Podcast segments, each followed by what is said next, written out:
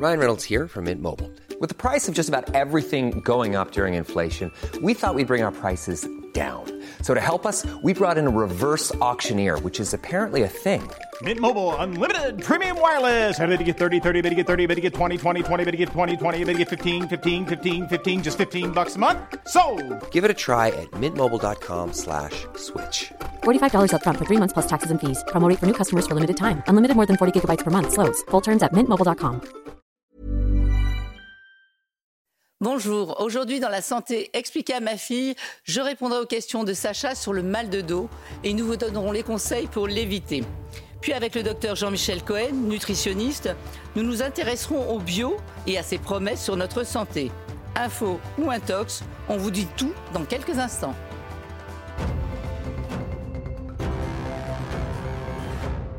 Alors Sacha, on s'intéresse aujourd'hui au mal de dos.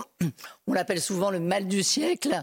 On estime que 9 Français sur 10 souffrent au moins une fois dans leur vie de mal de dos. Tu vois, c'est pas rien.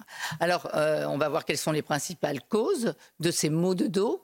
Et surtout, on va vous donner des conseils pour l'éviter. Alors, quand on parle de mal de dos, on parle de, de quel mal de dos exactement, de quelle partie du dos et de Ah. Quel mal Parce qu'il y en a Ah. plusieurs. Il y en a plusieurs. Il y en a plusieurs, c'est très complexe. On va pas tous les énumérer, hein, bien sûr. Mais euh, ce qu'il faut, il faut repartir de l'anatomie. Comment est fait le dos? Alors, Alors, il y a un pilier central. la colonne vertébrale. Voilà, la colonne vertébrale, c'est un empilement de plusieurs vertèbres. Comme tu le vois ici, il y a sept vertèbres cervicales. D'ailleurs, quand on aura des douleurs à ce niveau-là, on appellera ça des cervicalgies. D'accord. Il y a 12 vertèbres dorsales, ce seront des dorsalgies. Euh, et 5 vertèbres lombaires, des lombalgies. On peut dire que les lombalgies, ce sont les mots les plus répandus hein, au niveau du bas du dos, tu vois. Et ensuite, les dernières, il y a, y y encore des, des vertèbres en bas qui sont soudées les unes aux autres. Ça forme le sacrum et le coccyx. Donc ça, c'est que la colonne vertébrale et le reste du dos. Ah, ça, alors. c'est, ça, c'est que la colonne vertébrale, mais la colonne vertébrale, il ne faut pas oublier une chose. C'est qu'elle est percée, euh, chaque vertèbre est percée en son centre. Ça fait comme un tuyau. Pourquoi? Pour laisser passer l'élément essentiel, euh, notre moelle épinière, Mm. avec des nerfs aussi qui vont partir de chaque côté, comme on le voit là, tu vois. Au milieu, il y a la, moelle. épinière, D'accord. Tu vois les nerfs qui partent de chaque côté entre chaque euh, vertèbre. Il y en a comme ça étalés dessous. Donc ça, c'est la structure. En fait, la colonne protège la moelle épinière. Exactement. Et on a des, des- des- des- des corps vertébraux très solides. hein. Euh, on- Mais il n'y a pas que ça. Il y a aussi des ligaments, parce que tout ça, c'est mobile. La, la colonne vertébrale, elle bouge un peu dans tous les sens. hein. Euh, mais il faut qu'elle soit retenue. Pour, on compare souvent le dos à un bateau, à un voilier. Je vais te montrer en Ouais. image, tu vas comprendre. tu vas voir. Euh, à gauche, donc, la représentation d'un bateau. Tu sais, un bateau, il y a un mât. Et ensuite, il y a ce qu'on appelle Ah, d'accord, des, des haubans. Ok. Voilà. Et en bas, c'est la coque. Et bien, à droite, si tu veux, le mât, c'est la colonne vertébrale. Les haubans qui relient et les vertèbres entre elles et, les, et- et- à d'autres structures comme les côtes, etc. C'est pour tenir tout ça. Ce sont des ligaments. On a plein de ligaments comme ça dans le dos qui tiennent comme ça notre colonne vertébrale un petit peu partout. Et évidemment, la coque, c'est le bassin. Voilà. Donc, il y a ça. Donc, il y a la colonne vertébrale, les ligaments, et il y a des muscles, mais des muscles, mais très puissants pour tenir tout ça. On va en voir quelques-uns. Il y en a encore d'autres. Hein. On les a pas tous mis sur cette image, mais ils sont très puissants. Trapèze, dorsal, fessier. euh, tu vas voir, il y a des, des muscles très puissants dans tout le dos. Euh, et il faut, il y a ceux du dos qui tiennent euh, notre colonne, mais il y a aussi les abdominaux. On les a pas mis. Les Là, on a mis abdominaux qui tiennent la colonne? Oui, ça tient aussi devant. Euh, C'est important aussi. Là, y a tu imagines tout ça là dans le dos? Les grands fessiers, ça fait partie aussi du, du dos. Il y a des paravertébraux aussi qu'on n'a pas euh, sur cette image, mais tu vois, voilà. Donc en fait, cette structure, il faut que ce soit bien tenu Mmh. en permanence par tout ce système. Et alors, quand on a un, un mal de dos, à quoi c'est dû Quelle est la cause de- de- du fait d'avoir des douleurs dans le dos? Alors en fait, il peut y avoir plusieurs raisons euh, pour avoir des, des maux de dos. En fait, quand on commence déjà par faire des gestes inhabituels, tu Oui. es habitué à faire quelque Quand on chose. porte quelque par chose de lourd, Voilà. euh. Tu vas tout à coup porter une charge lourde, ou tu vas tout à coup déménager, ou tu vas tout à coup faire un long trajet en voiture, alors que normalement tu Ah restes oui. un quart d'heure dans ta voiture. Là, tu vas rester des heures. Donc, c'est des sollicitations inhabituelles, si tu veux. Tu vois, tu vas faire des choses auxquelles ton dos n'est pas habitué. Mm. Un truc tout bête, euh, dans la voiture, quand il y a des enfants derrière, euh, se tordre pour euh, attraper quelque chose mauvais. ou donner quelque chose, c'est Ouais. très mauvais. C'est des sollicitations inhabituelles. Après, il y a certains métiers aussi, tu dis bien, bah, des métiers de force, des aides-soignants, des aides-soignantes, Oui, quand, quand tu dois porter des charges, il y a tout un Ou tas alors de quand il y a une mauvaise. Voilà, ouais, ou des marteaux-piqueurs, enfin, il y a tout un tas de métiers qui sollicitent le dos euh, de manière euh, qui, qui peuvent entraîner des maux de dos. hein. Ce sont souvent des maladies professionnelles d'ailleurs. hein. D'accord. Ensuite, il y a les mauvaises postures. Bah, quand tu te tiens mal, par exemple, euh, quand tu es, assis à ta chaise, euh, Mhm. Oui, le comme ça, de- le ouais, dos ouais. euh, voilà.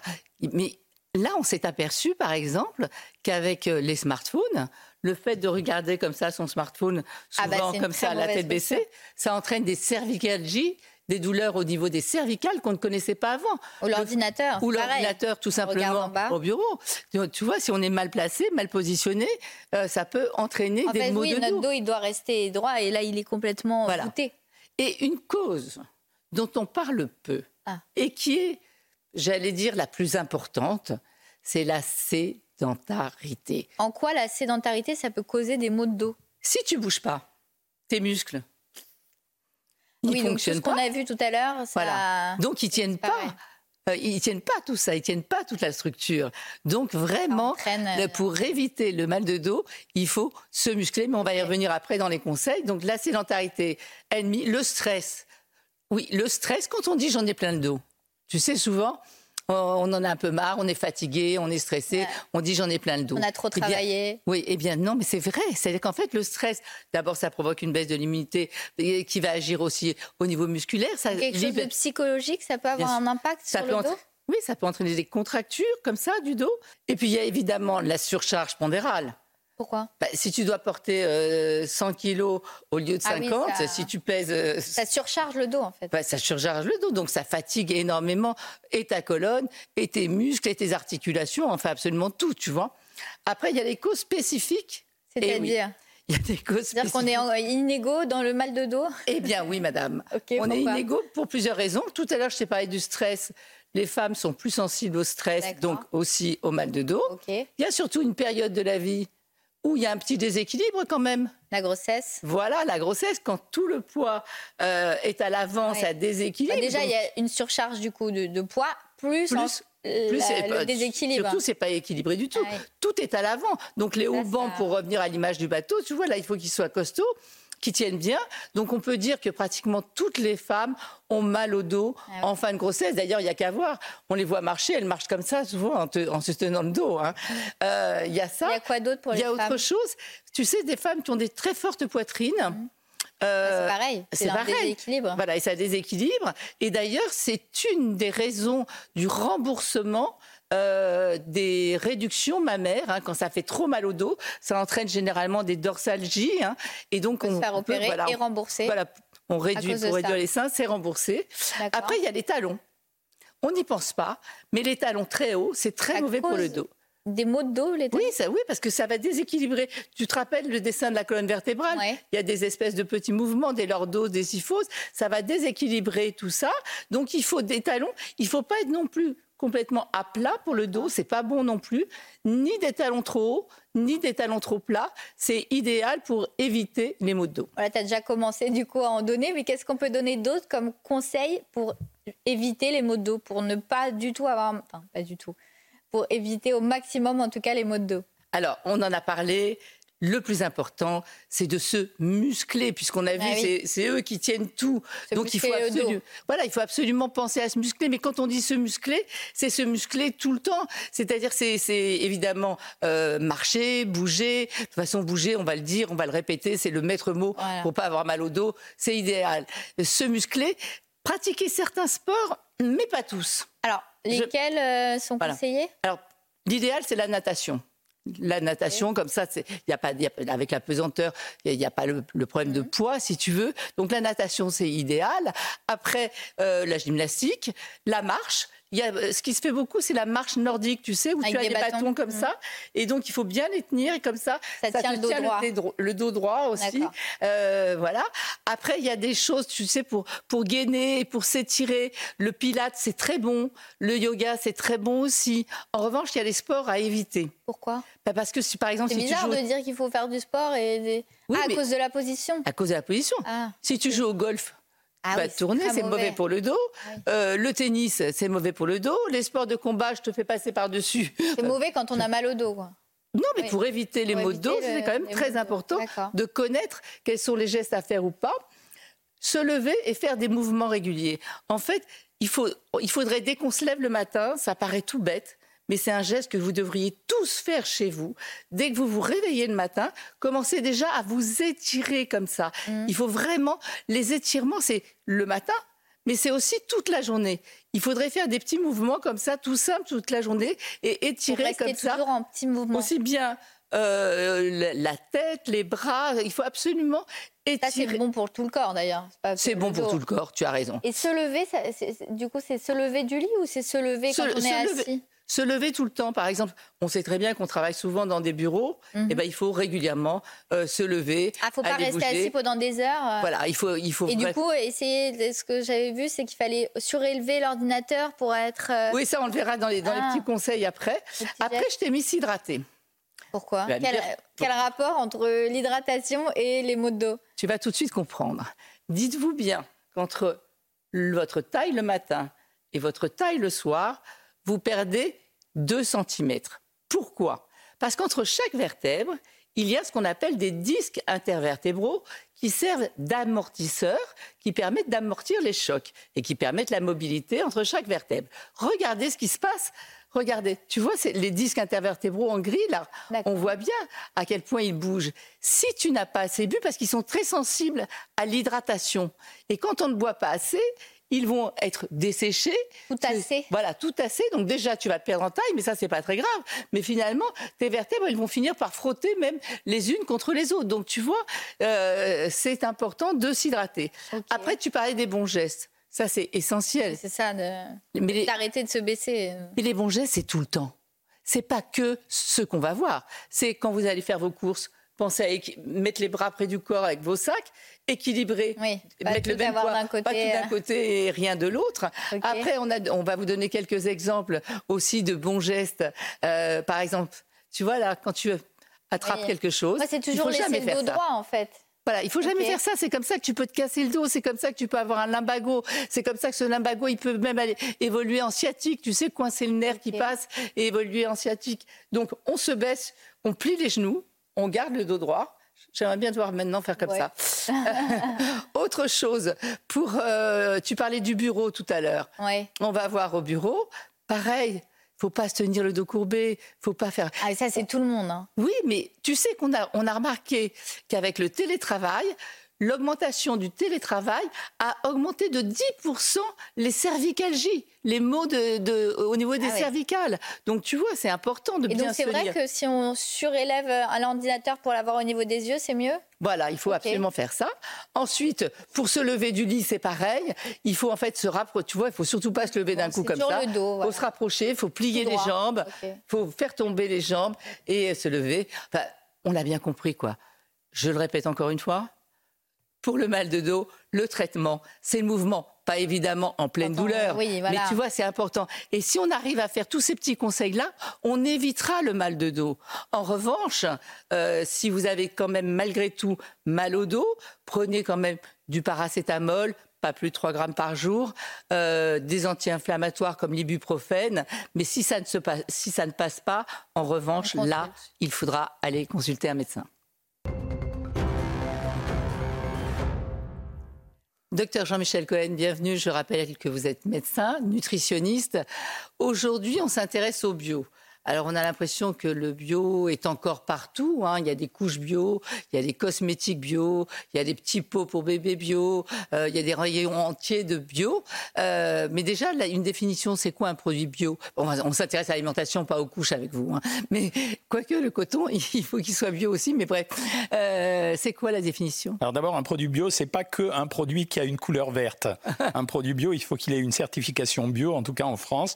En ce qui concerne la nourriture, c'est un produit qui n'a pas reçu de produits phytosanitaires, c'est-à-dire des pesticides à sa surface, qui utilisent des semis ou des semences qui soient pas OGM et euh, à l'intérieur de la, de la terre euh, qui, l'a- qui a servi à le faire pousser, on n'a pas utilisé de produit. Donc c'est un produit qui ressemble à ce qu'on pourrait dire l'agriculture traditionnelle. Il y a un label d'ailleurs. euh, Alors, il y a un label bio avec une certification qui est garantie par des organismes d'État en France qui contrôlent que le produit soit vraiment bio. Et c'est tout le problème. Nos produits sont achetés pas forcément chez le producteur local. Ils viennent de partout et les certifications n'ont peut-être pas la même valeur. C'est pas très bio de le faire venir de, de partout en plus. C'est ni Pour bio ni écologique, mais euh, vous pouvez pas garantir qu'un produit qui vient à 3000 km de chez vous Ouais. euh, soit bio et que l'organisme qui l'a garanti les garanties bio et qu'il ait les mêmes euh, critères que nous. Et ici, est-ce que les contrôles sont suffisants? Je ne sais pas. Ben, Enfin, nous, ce qui nous intéresse aujourd'hui, c'est une émission médicale, je le rappelle, c'est notre santé. Est-ce que c'est bon? Est-ce que ça a été prouvé qu'il était meilleur de manger bio ou pas? Autrement dit, est-ce que les pesticides, c'est mauvais pour la santé? C'est la bonne question. Alors, il y a, les études sont complètement contradictoires et elles n'ont pas la même valeur. La première étude date de 2012 où on a comparé les valeurs nutritionnelles des produits, c'est-à-dire les vitamines et euh, les minéraux. Et on s'est rendu compte que 50% des produits bio avaient un avantage, mais ce 50% des produits de l'agriculture conventionnelle avaient eux aussi des avantages. Donc, on ne pouvait pas conclure que manger bio était un garant d'avoir des apports nutritionnels de grande qualité. Une étude plus récente, en 2018-2019, a dit ou a, a- a conclu en disant, selon nous, il serait possible que 25%, qu'on attrape 25% de cancers en moins à condition de manger régulièrement bio. Mais cette étude a été critiquée parce qu'elle a été conçue sur du déclaratif, c'est-à-dire qu'on on questionne des gens qui veulent bien répondre et on écoute leurs réponses en sachant que ces gens-là sont déjà concernés par la nourriture. Mais vous venez de dire quand même, ça veut dire qu'on les a suivis longtemps. alors, on les a suivis sur une période. Non, on les a questionnés sur ce qu'ils faisaient auparavant et on a regardé deux Est-ce qu'il y a eu beaucoup de cancers dans cette euh, population et euh, est-ce qu'ils ont mangé bio ou non? Mais ça, c'est ce qu'on appelle en médecine les études de corrélation. C'est-à-dire qu'il n'y a pas une relation de cause à effet. Donc, elle n'a pas beaucoup de valeur. Mais on se rend compte que bio, c'est devenu un argument, je dirais, euh, quasi politique. Ça veut dire que il est politiquement incorrect de- à part depuis quelque temps, de critiquer le bio. Alors, le bio présente quand même quelques intérêts. Alors, déjà, il faut savoir ce qu'est la consommation de bio. Les Français dépensent en bio.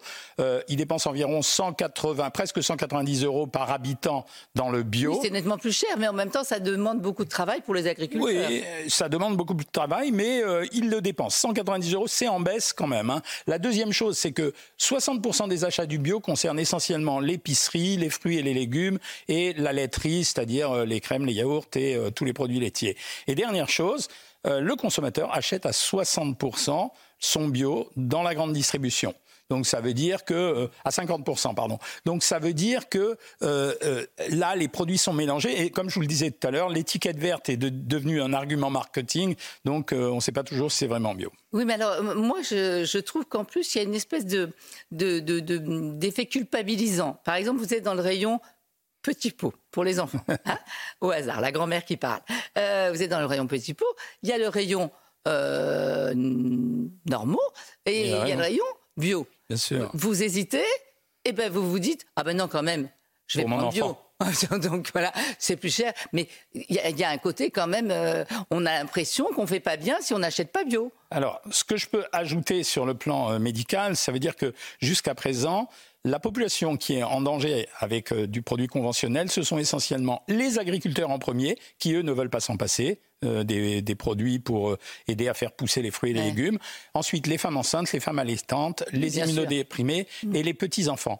On a répertorié très peu de maladies sur lesquelles on est certain d'avoir un problème. On en a une, c'est une leucémie. On sait que cette leucémie est apparue plus régulièrement chez les agriculteurs, donc c'est vrai, mais ils sont super exposés. Ça veut Ben dire oui, qu'ils sont vraiment au contact euh, euh, de, du produit. Donc on ne peut pas affirmer aujourd'hui qu'on peut être en bonne santé simplement parce qu'on mange bio. C'est devenu un argument extrêmement marketing santé bio. Après, il faut pas oublier une chose, c'est qu'en général, les gens qui mangent bio ont aussi à côté une vie saine. Ils, Oui. ils fument pas, ils mangent sain, ils mangent. Mais si je vous donne le choix entre une barre bio euh, et une pomme normale, euh, euh, traditionnelle, vous me dites quoi? Je Bah, prends- entre je le prends- biscuit et la pomme, je prends la pomme, mais je vais peler la pomme. Et encore, je suis mesuré là-dessus parce que je sais que aujourd'hui, les produits phytosanitaires, je préfère les appeler comme ça, ils sont partout. Ils sont dans l'environnement, dans l'air, dans l'eau qui a servi à faire pousser les fruits et légumes, etc. Donc ça veut dire que le produit, euh, enfin les, les produits phytosanitaires, on les a. Le problème, c'est la dose qu'on a dans le sang qui détermine le risque de maladie ou non. Alors il ne faut pas jeter le bébé avec l'eau du bain. Il y a quand même des avantages au bio. Il est vendu essentiellement pour la santé parce que c'est ce qui marche le mieux chez le consommateur. Mais il y a deux avantages qui sont réels. Un, il oblige à respecter la saisonnalité. Très parce bien. qu'on ne trouve du produit bio que à la saison où on peut le trouver. Et la dernière chose, c'est la notion du goût. Et ça, c'est fondamental en nutrition. C'est-à-dire que le goût, c'est s'approprier l'appétit d'un aliment. Donc ça m'intéresse beaucoup. Manger bio, c'est bien. Manger sain, c'est mieux. Ah oui, mangez varié, équilibré et ne vous interdisez Merci, rien. docteur Cohen. Merci à vous de nous avoir suivis et restez en notre compagnie. L'info, c'est sur CNews. Ever catch yourself eating the same flavorless dinner three days in a row? Dreaming of something better? Well, HelloFresh is your guilt-free dream come true, baby. It's me, Kiki Palmer. Let's wake up those taste buds with hot, juicy pecan-crusted chicken or garlic butter shrimp scampi. Mm. Hello Fresh. Stop dreaming of all the delicious possibilities and dig in at HelloFresh.com. Let's get this dinner party started.